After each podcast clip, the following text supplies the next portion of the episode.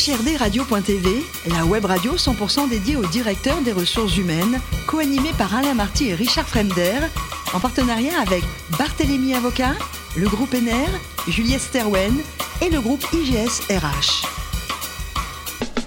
Bonjour à tous, bienvenue à bord d'HRD Radio. Vous êtes 12 000 directeurs des ressources humaines et dirigeants d'entreprise. Abonnez à nos podcasts. Merci à toutes et tous d'être toujours plus nombreux à nous écouter chaque semaine. Vous le savez, vous pouvez réagir sur nos réseaux sociaux et notre compte Twitter HRD Radio-du-bas TV. À mes côtés aujourd'hui pour co-animer cette émission, Mehdi Kossanel Agi, avocat associé chez Barthélémy Avocat, Julien Levert, député, CEO et partenaire de gestion de Juliette Serwen et Lionel Prudhomme, directeur de l'EGSRH. Bonjour messieurs. Bonjour Richard. Bonjour. Aujourd'hui, nous recevons Fabienne Benoît, directrice des ressources humaines, groupe de l'agence Netter. Bonjour Fabienne.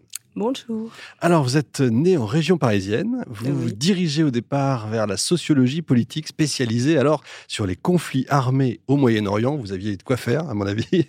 Et pendant 12 ans, alors vous avez été sur des projets politiques, etc. Racontez-nous un peu. Oui, donc euh, au départ, je visais effectivement être euh, ethnologue, mais il fallait une licence, euh, ça ne démarrait qu'en licence. Donc j'ai commencé par la sociologie en prenant en auditeur libre des cours d'ethnologie et j'ai continué sur les deux, mais en favorisant la sociologie. Et je me suis dirigée vers la sociologie politique parce que l'intérêt, c'est que vous faites aussi bien de la psychosociologie, pardon, de l'économie, euh, de la politique. Vous touchez à tout. Ouais, l'histoire, la géographie, tout. Et le hasard aussi a fait que je me suis spécialisée sur ces conflits armés, Proche et Moyen-Orient, Asie du Sud-Est, les dictatures en Amérique du Sud. Il y a de quoi faire. Hein voilà. Euh, donc euh, c'était absolument passionnant et j'ai complété par euh, des cours euh, en économie, en psychosociologie et en journalisme. Et vous n'arrêtez jamais.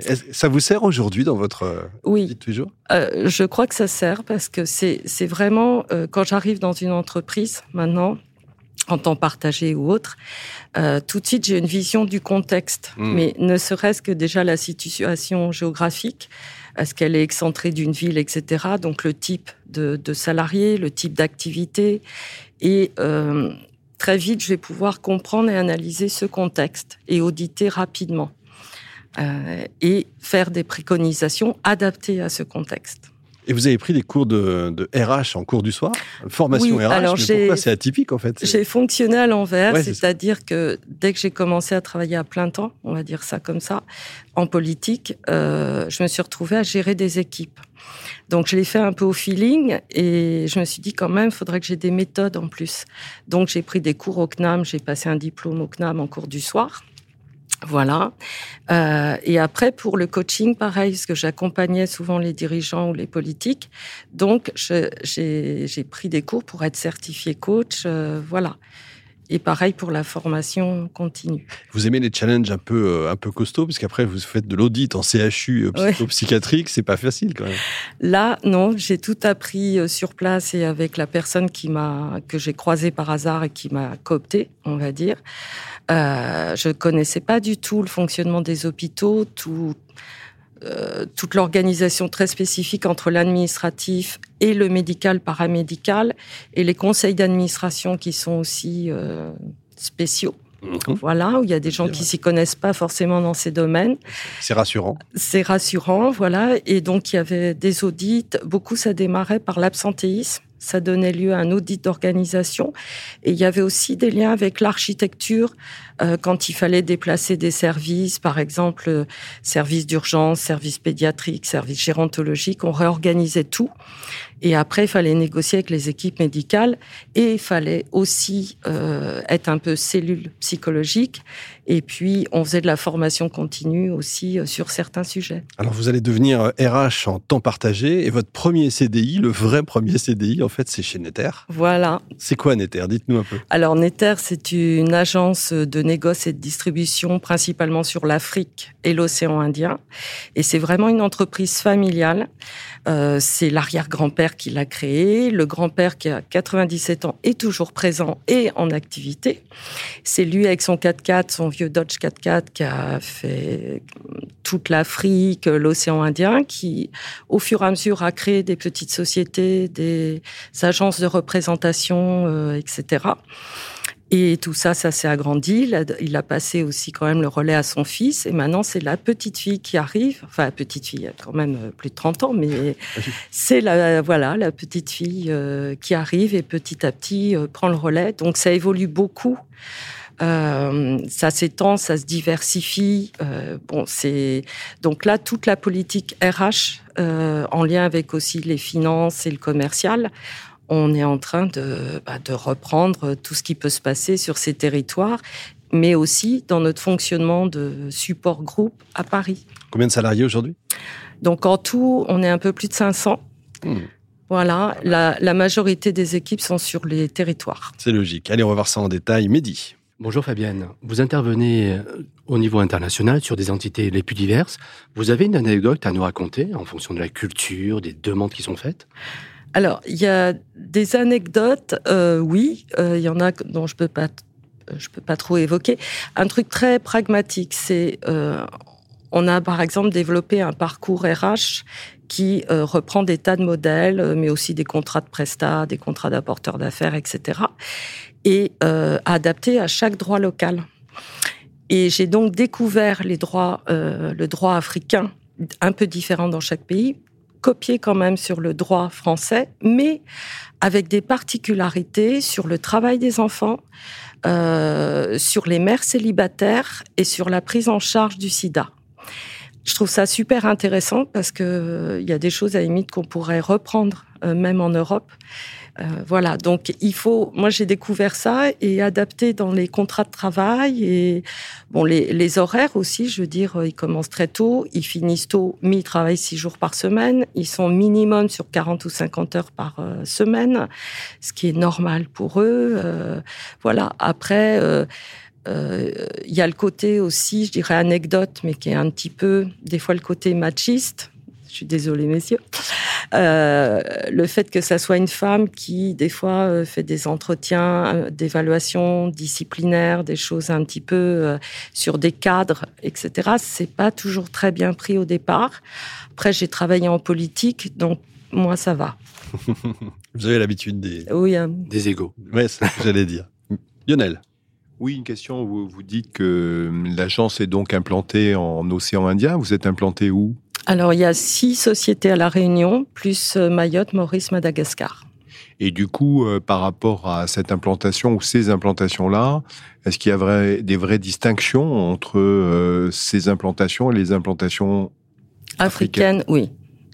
la culture n'est pas la même, les difficultés sociales ne sont pas les mêmes.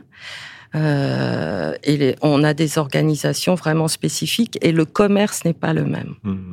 Vous allez avoir en Afrique, on, bon, on a de l'alimentaire et de l'hygiène, mais on a énormément de vins spiritueux, champagne, etc., des grandes marques. Euh, sur l'océan Indien, ça va être vraiment concentré plus quand même sur l'alimentaire et l'hygiène.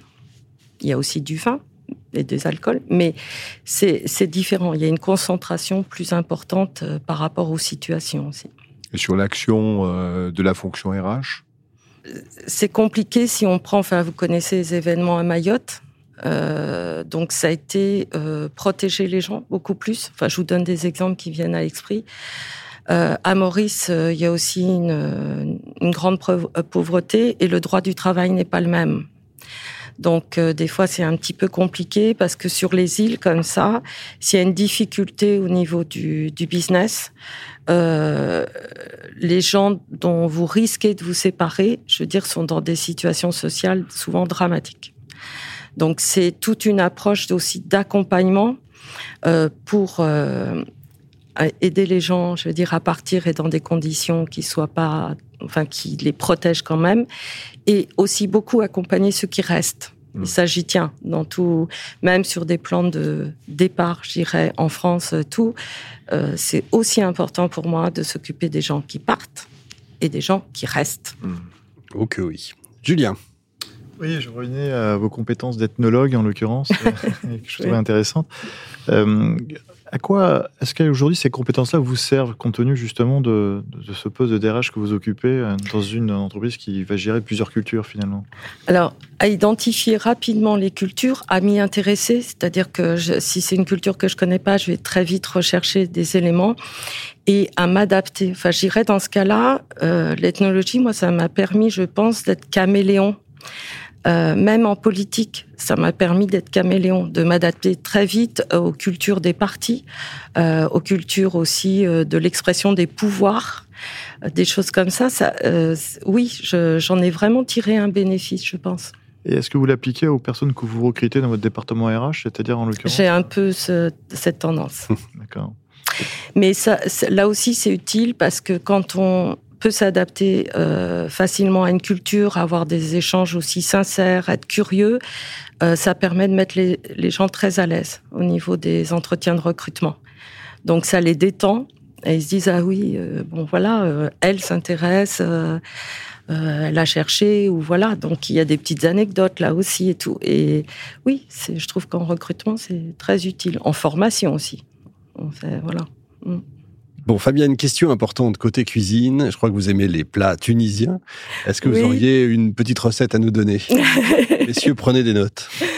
Alors j'adore la cuisine très pimentée, très épicée. Donc effectivement, euh, l'Afrique du Nord ou l'Afrique euh, centrale ou autre.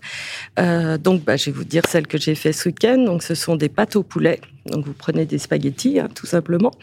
Mais vous faites revenir le poulet avec de l'ail, de l'oignon, euh, tous les épices que vous trouvez, je veux dire curcuma, piment, du poivre, euh, voilà, vous mélangez tout. Et ensuite euh, vous rajoutez de l'eau puis encore un petit peu d'épices, de la purée de piment surtout. Et vous faites le, pot.